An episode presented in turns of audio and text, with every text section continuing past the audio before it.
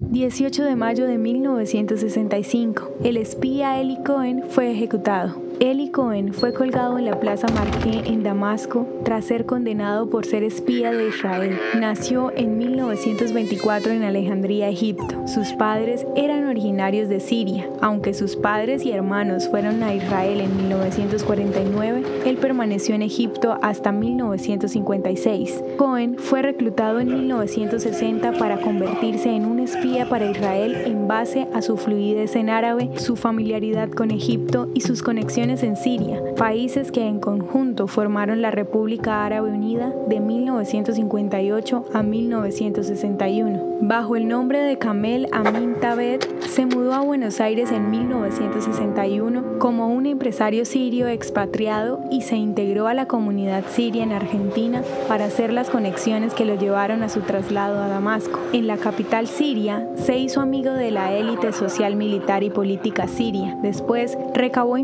de inteligencia para compartirla con Israel. Utilizando un equipo de radio proporcionado por los soviéticos, el ejército sirio lo descubrió durante una transmisión para Israel el 24 de junio de 1965. Por ende, fue arrestado. A pesar de una campaña pública realizada por su esposa para salvar la vida de Cohen, como también pedidos de diplomáticos, oficiales extranjeros y hasta el Papa Pablo VI, Siria se rehusó a reducir su sentencia. Hasta el día de hoy, Siria no ha devuelto sus restos a Israel. La información de inteligencia recabada por Cohen ha sido crítica para el conocimiento de Israel de los lugares donde se encontraban las instalaciones de armas sirias, facilitando a Israel la destrucción de las mismas durante la guerra de junio de 1967.